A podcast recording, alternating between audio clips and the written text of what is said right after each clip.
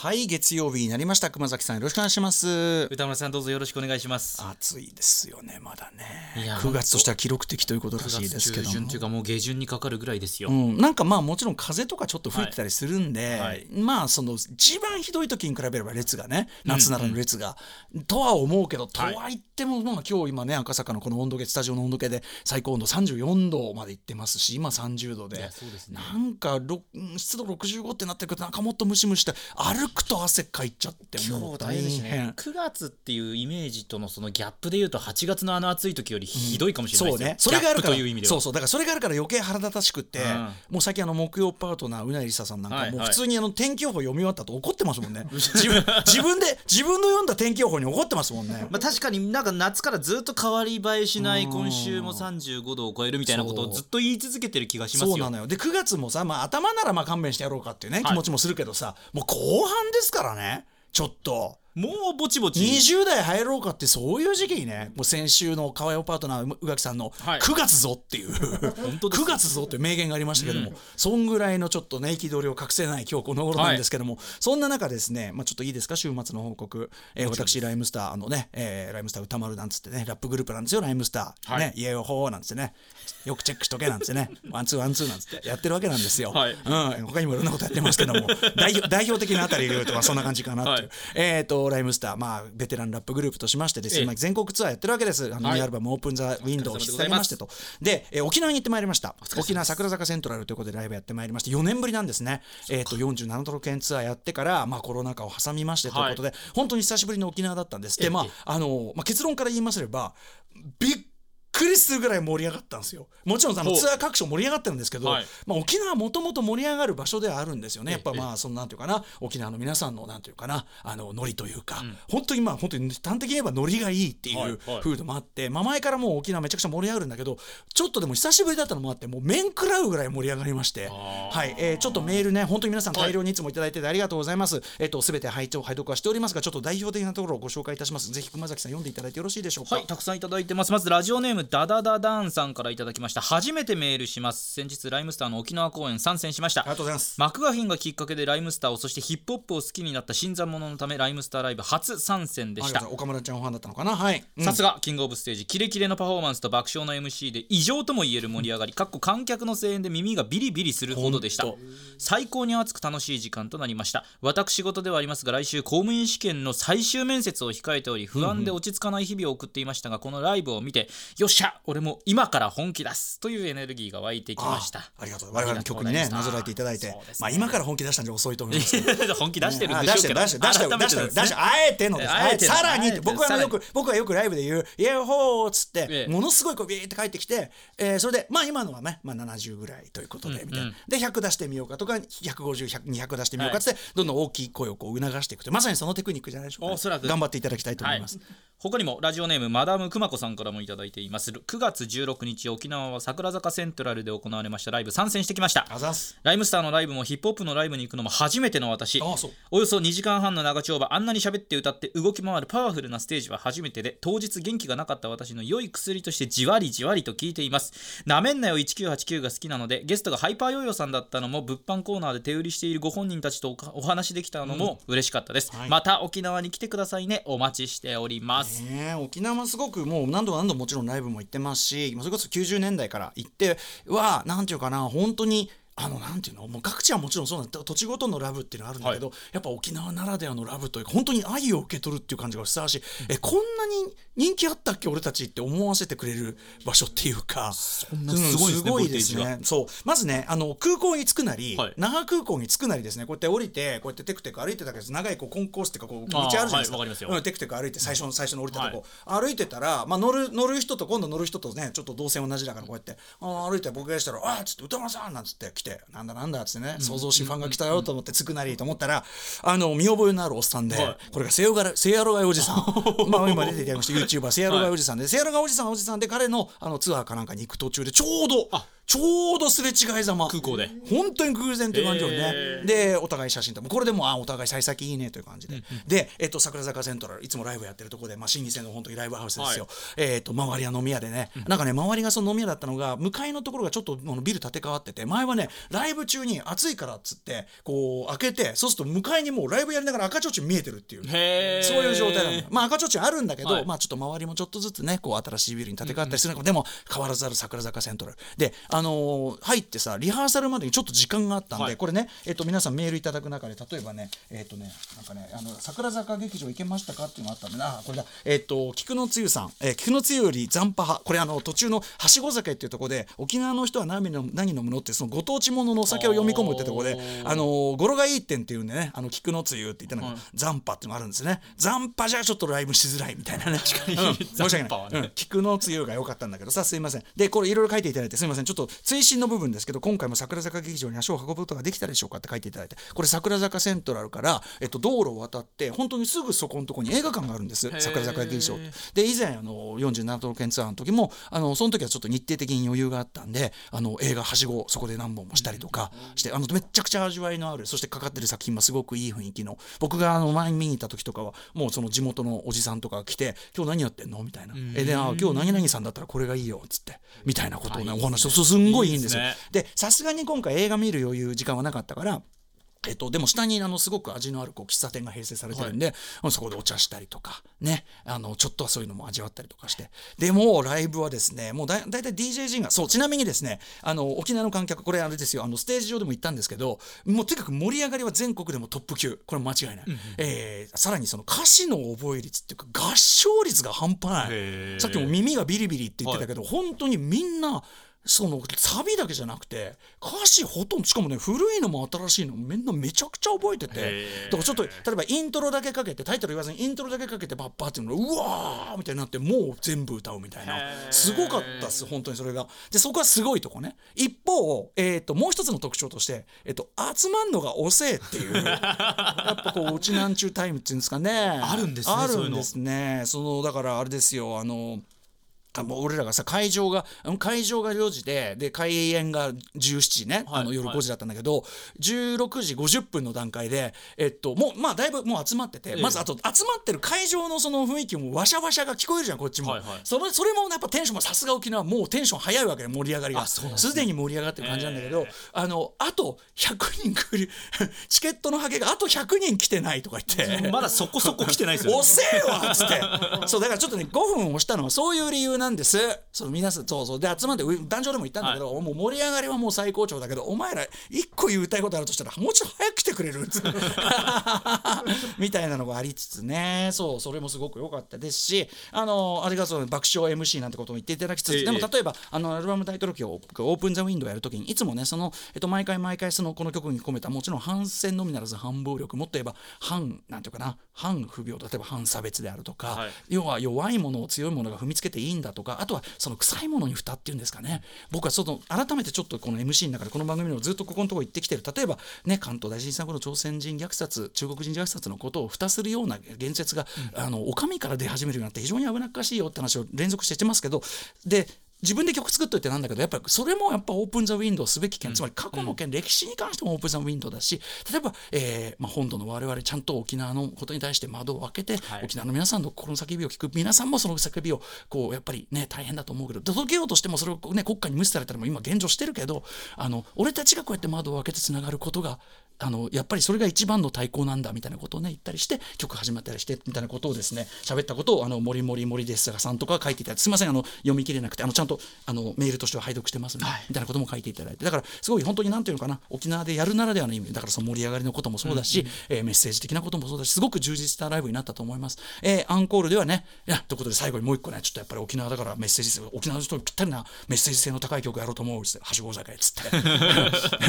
みたいな。でまあご当地のお酒読み込んでみたいな。当然オリオンビールとかみたいなことをやったりとかねすごく楽しいライブができました、えーその後まあ当然沖縄だから泊まりだったんであのハイパーヨーヨーちゃんとちゃんと打ち上げでなんていうかなあの話してみたいなのもすごくさちゃんとできたしあのいろいろ充実した本当に旅でございました、えー行くたびに本当にお世話になってる沖縄の皆さんでございますがまた当然お世話になることあると思います。てかまあすぐにまた行きたいと思ってますんで、よろしくお願いします。ありがとうお越しいただいた皆さんありがとうございますと、えー次はライムスターツアー、えー、と高松ですね、えー四国高松モンスターとなってますんで、えー伺います。9月24日に伺いますんで、えー会える方はそこでお会いしましょう。ということですいません。今日はですね、アフターシックスジャンクション今日込みで残り10回なんです。ついにカウントダウン10入ったんですよ。来ちゃいましたね。そしてクマスは今日アトロク1は最後じゃないですか。ラストなんですよアジア大会に行ってしまいますので来週ええ。月曜日放送自体はあるんですけど、あるけど私不在さようなら。ワンの、さようならワンのクマス。ワンとしてはさようなら。ええってまあそうだよ。しょうがねえじゃん、ええ。ワンとしてはクマスワンとしてははさようなら。そういうことなんですよ。なのでツーとしてはどうなんだと。ツーとしてはツーのクマスはどうなんだ？ああるのかな？どうなんだ？あるのかないのか含めて。知ってんのみんな。だから今日今日、はい。今週今週毎曜日ちゃんとあの来週え再来週からのアフターシックスジャンクション2アトロク2の、えー正式シフト決定しましたんで、はい。公式発表してきますんでこの後。親切にちゃんと伝えていかないといけないんですよ我々は。 open the window して伝えてきますんで。今までクロージングしすぎてました。そうなんですよ。あのこっちのせいじゃねえんだけど、はい。あのということで、えー、と熊崎君の、えーねあの進退はどうなるのかを 含めて。進退問題ですよこれは。えー始めたいと思いますアフターシックスジャンクションワンはあと10回ワオ After Six Junction. 9月18日月曜日敬老の日です。時刻は今6時11分。ラジオでお聞きの方もラジコでお聞きの方もこんばんは。こんばんは。TBS ラジオをキーステーションにお送りしているカルチャーキュレーションプログラムアフターシックスジャンクション通称アトロク。パーソナリティは私ラップグループライムスターの宇多丸です。そして月曜パートナー TBS アナウンサー熊崎風斗です。ということでですね、はいあのまずクマスのワンワンでのクマス終了、終了っていうと本当に終了まで2時間終了。50分を切ってます、えーに関して本当に皆さんからメールをいただいております。ありがとうございます。クマスをなんていうかなクマスにかける声というかクマスに送る言葉っていうかねえ寂しい寂しいもんだね。こう考えてみるとね 寂しいもんだ。ね結構やったな。結構やってきたんだけどね。うん。例えばですねラジオネームペニメンの兄さん、歌丸さんクマスさんこんばんは。マスアトロク月曜日6年間お疲れ様でした。そうですよ。2になっても今週のおすすめグラビアアイドルと熊崎和人プレゼンツグラビア総選挙の継続信じてるぜ。そこかっていう。熊須にかける言葉それかありがとえー実は2018年熊須サンタにその熊須サンタがさあの、はい。プレゼント配りに行った。写真集を。ねやりました、はい。写真集。馬場文香さん出口ありささん石田ゆり子さんの欲張りセットのプレゼントをいただいたのは私でございます。だってうアニメ何さんでしたか？本当にありがとう。多分ペニメンの兄兄として、はい。メールが採用されまくる前なんじゃない？だからこれ。ひょっとしたら。2018年ですから、ね、そういうことかもしれないね。常連化する前これ上げたことによってなんかこうモチベーションが上がってアトロクに対して向き合って採用されまくった可能性はあそうるかもしれない。ありがとうございます。ということで本当にありがとうございましたとおっしゃっていただいてメニューさんアジア大会もアトロク2も頑張ってね。サンキュークマスフォーエバークマスありがとうございます。もう一個読もうからかゆみパンツドキドキさんね、えー、宇多丸さん熊崎さんこんばんは。クマスいよいよ今夜がアトロク1の出演最後ですね。です。2でも声が聞けるとはいえやはり一抹の寂しさがあります。そうです。ね、アトロク1は2人の声から始まりそうだそうそうですよあらまあ。それを忘れてないですか本当ですよ。一旦落ち着こうから始まりましたね。そうですよ。最初は歌丸さんに遠慮がちだったクマスも笹団子さんにヒール役をやらされたりサンタになってリスナーにプレゼントを届けたりグラビアについて語ったり強みであるスポーツ実況で活躍したりと徐々に存在感が増していきました、いやありがとうございます。同学年である私は片や一流アナウンサー片や紙パンツドキドキ というその埋めようもない詐欺絶望。知らんがなっていう。名前でしょ。名前でしょそれ、えー絶望すると同時自分で言った名前でしょ。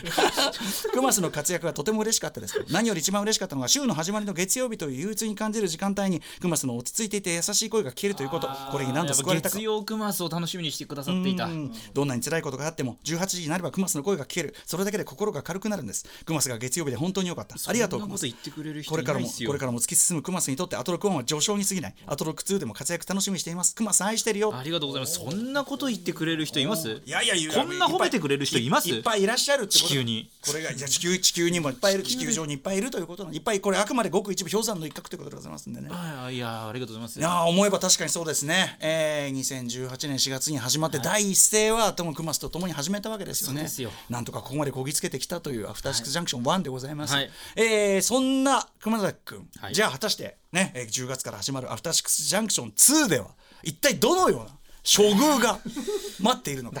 というのはですねアフターシックスジャンクション前前も言いましたけど、えー、と10時からえっ、と10 11時半。11最初90分半。10時から11時半というまあ言わせていただきました。大変中途半端な、ね、なぜ2時間ではないのか。90分。まあこれは一旦ということになってます。一旦です。あの後後から振り返れば、90分期と呼ばれることになるであろうというそういう期ですね、はい。えー初期初期アトロック2初期アトロということで、ック2としては90分で走とり出しますよ。思われよう思われ思いたい。思思いたい。思いたい。そういうことでございますでですね、でですね4曜日になりますね月火水木と、月火水木チンとなるとですよ。あれ？おかしいな。1曜日減ってるな。ね？90分になった上に1曜1曜日減っている。どうするんですか？どうするんだこれは？ね？皆さん思ってる。まあとにかく皆さんの各曜日パートナーの処遇はこれからあの毎曜日に今日、はい。今週いっぱいかけて発表していきますよ、はい。ですがクマスはどうなんだということですね。まずは私の処遇ってことですね今日は。それでは早速いきます。アフターシックスジャンクション2新シフトの発表をいかせていただきますえーアフターシックスジャンクションは来月10月2日からですね、はい。アフターシックスジャンクション2へとバージョン。これ綺麗なもんで、あのーちゃんとそのなんていうか月末金曜でさ終わって月の頭から始められるっていうね。まあ綺麗なもんですけどね。えー放送時間は月曜から木曜日、夜10時から11時半90分生放送ね。10月からのねまたこの6時ここはセッションが来ますから、はい本当に良かったというふうにね私は思っているんですけど。そして気になるのは曜日パートナーはどうなるのか。そうです。えーということですがいきますよ。現、はい。月曜パートナー熊津こと熊崎和人さん。アフターシックスジャンクション2ではどうなるのかというと熊崎和人さんは木曜パートナーでお願いします。木曜というのは木曜というのは、まあ、そのこの番組2における終わりの週のね終わりの日なんであの今まで金曜日にやってた週刊映画辞表ムービーウォッチメンやっぱりどこにやるかなってやったらやっぱりねそのこの番組のやっぱり1週間の締めくくりのところにふさわしい、えーなのでこれは木曜日にお送りする。そしてさらにライブダイレクトのコーナー。これやっぱ90分時代というのはねこれはいかんせんこれはライブコーナーなんていうのをやってるこれは時間これはなかなかないのでね。これは木曜日に。つまり木曜日は映画表とライブ。ここが2本立てになって、まあまあこれはこれで豪華なこうね週末に向け感じになると思うんですなのでで90分時代は、えー特集コーナーもなく、あと投稿コーナーというのもちょっとこう入れる時間90分なんで。ね、えええ。ね無事無事にね無事にこう旅が終わってくれるのをこう祈りつつね、無事に旅が何の旅だろうかな、うん、思いつつなんで机を叩いてるのか。ねありますけど、ということで、はい。あのちょっとね熊崎君のこう出出城と言いましょうかね。そこっていうのがね。ただおすすめグラビアアイドルは、はい。あれはこうシュッとこう入れることできますんで。40秒でできますから。そうですね。コンパクトがあのコーナーの魅力ですか てらか40秒45秒がら45秒が望ましいってことですもんね。も50分とか1ちょっと言えば。分になるともう長いって言い出してますね90分のうちの40秒だったら いただけるチャンスはあるんじゃないかと。ありますね、ありますね。これは継続できてると思いますし。ただ、えっと、月曜日にやっていた、目撃隣のご飯えーとか、はい。まあ、保坂さんのね、ディレクター保坂さん、このまま一緒に来るんですけども、保坂さんのコーナーは90分時代は少なくともちょっとやる時間ないということで。一旦充電というイメージでいいですか？そうですね。ただ保坂さんの笑い声は皆さん聞きたいと思いますんで、これはもうどこかで。毎週そのまぶしていくんですね。ラストに 保坂コーナー明るくえー週末の方向かっていきましょうっていうのもありかもしれませんけど。まあということで熊崎君木曜日お願いします。いやありがとうございます。あのー、嬉しいですよこの木曜日に座れることが。えー、ねよかったよかった。はい本当によ良かったです、あと私あの「N スタ」という夕方のね番組を木曜日金曜日やってて、ええ。で木曜日「N スタ」終わりでこう参加できるうんうんうん。ことになって、うんうん。今ねあれなんですよ。火曜日と土曜日が私休みなんですけど、土曜日結構スポーツ中継とかであったりして、はいはい週1しか休めない時とか結構あったので、うん。月火休みにしてその分のエネルギーを木曜日に向かってうん。一気に行きますんで、ありがとうございます。あと映画今本当実は子供もいてなかなか行けてなかったりするんですけどうんうんうんうんあの休みがちゃんと取れるということで、あムービーウォッチメンとか。えまあみんなの無理しないで。や映画行っていいよと。あー確かに。約束はあのあ家族間でのコミュニケーションできてますので、はい。個人的にはちょっと本当にねこの数年なかなか映画行けなかったので。あじゃあそれがそういうところでもいい気分転換にねなれば。本当にあ本当。ありがとうございます、あの毎週毎週そのあの大変な時はねもちろんいやいやいやうん。あありがとうございます。ただまあ問題はねだから熊崎君はこれでまあ、はい。あとは熊崎実況系のなんか特集とかは、はい。俺ね他の曜日にその他のパートナーが来て特集やったりしても別にいいと思うから。まあまあ決まりはないですからとかね。まあそういうのもいろいろよろしくお願いしますあの、はい。今後またほらパリオリンピックとか近づいたらありがとうございます。熊須の特集とかも当然やりたいからぜひお願いします。ただねこれじゃああれっつってねあの今まで金曜日でムービーウォッチメンとかでねこうピタッとくっついてたた金曜パートナー山本隆明さんどうなってしまうんだえ？え？金曜日にしか山本さんの処遇はわからないんですか？そう。今週金曜日に山本さんの身体という。のが待ちきれないっすよ。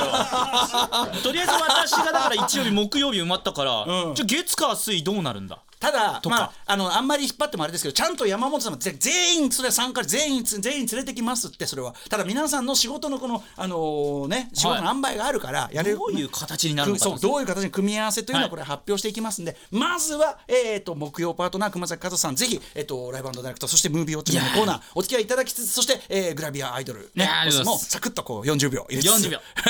これからもあの匠の技あのコンビネーション継続でいきましょう、でもちょっと入れられる場所どこにあるか分かんないからね。っかにあるまず90分ほら90分ってのはさほらなあこのパトンだよね。うん。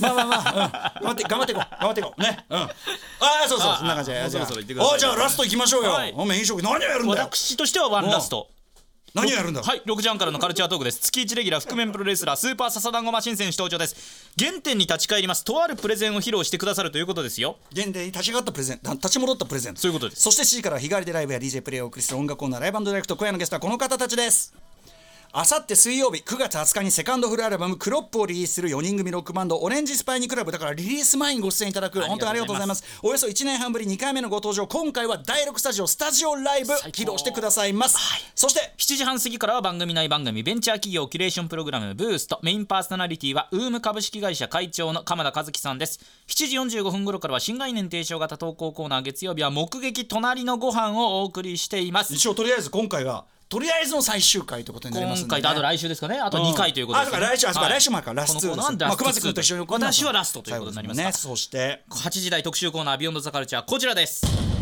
色の言葉を知れば世界はもっと鮮やかにもっと鮮やかになる。え文豪たちの色の表現をいろいろ学ぼう特集 by 山口洋二先生はい、えーこれまでまあなんていうかな文豪系特集とか国語系特集と言いましょうかね、いろいろお世話になってきました。あとタモリクラブ等でもお世話になってまいりました。大東文化大学山口洋二先生のまあ文豪シリーズはい。第3弾です、えー今回はですねえー山口洋二先生、えーと光と闇と色の言葉辞典という、えー言葉要するにあの色を表現する語彙ですね。ボキャブラリー、日本語の色表現というのをまとめた壮大な辞典、えーこれを完成させ X ナレッジというところから発売されたこのタイミングで、えー色表現にまつわるちょっとね特集をやりたいと思います、えー文豪がどんなあれですよね。色表現をしてきたか。みたいな。そうなんです。先週の番宣取って以来あの調べるの禁止されててですね、あのな夏目漱石がロンドン島で使った何度色？の収めるにとのさ、はい。何度色って何色かいまだに俺分かんないんですよ。それがだから今日の8時台聞いていただければまず何度色は何なのかっていうのも山口先生が回答してくださる。何度ってあの？何度だったら茶色とか？わかんない茶色つまんなくね？でも。茶色か。ね。そうそっち系ですよね。わかんないけど、まあ、ということでそんなあたりもね山口先生に教えていただきたいと思います、えー私ラッパーとして色のさまざまな表現も覚えるのもこれは絶対プラスになるはずというためになる色表現特集です、番組では皆様からの感想や質問をお待ちしています。アドレスは歌丸アットマーク TBS.CO.JP 歌丸アットマーク TBS.CO.JP 読まれた方全員に番組ステッカーを差し上げます。各種 SNS ももちろん稼働中。X こともともと Twitter だった X ですね。LINE、Instagram 各種フォローよろしくお願いします。それから Apple、Amazon、Spotify などの各種ポッドキャストサービスで過去の放送も配信しています。えーさらに YouTube アトロック公式チャンネルで、えっとムービーウォッチメンの最新回が上がっていますというのがいろいろあるんですが今ですねちょっとですね、Google のなんか新アルゴリズムのせいかなんかで TBS ラジオのあのホームページというか、あのそのインターネット上のそのコンテンツ全体がちょっと検索しづらい、ヒットし上の方にヒットしなくなっちゃってなのでアフターシックスジャンクションのホームページからそのね、例えば公式客越し見てくださいとか言ってたのホームページそのものが検し検索できしづらくなっちゃっててできないってことはしづらくなっちゃってて、はい。大変ご不便かけておりますが、えーこれは Google さまざまのですね、えーっとアルゴリズムさまざまのあれでございまして、まあ、今目下対応中ということらしいんですけどそういうことなんでどういうことになるか分かりませんけどなんとか探してきて。探せば見つかるってことですか,、うん、わかりません。それではアフターシックスジャンクション行ってみよう。After Six Junction. いやーということで、まあ、黒崎さんね、来週、あ再来再来週、あの、アフターシックスジャンクション2から、10月からは木曜担当ということで。いやーよろしくお願いします。でもさ、と言いつつ、私も、もその前は土曜にやってた映画表が金金曜になり、で、今度木曜になりっていうんで、それ結構大きな、なんていうのかな、1週間のこう雰囲気の変化なんで、どうこう1週間を使っていくかみたいな。ねまた相当必要なコーナーだけに。多分金曜がまた一応番組なくなる分ライムスターのライブとかも入ってきたりするだろうから、どういう1週間の使い方になるのかなみたいなこれからまた慣れていかないとね。あとは90分問題だな.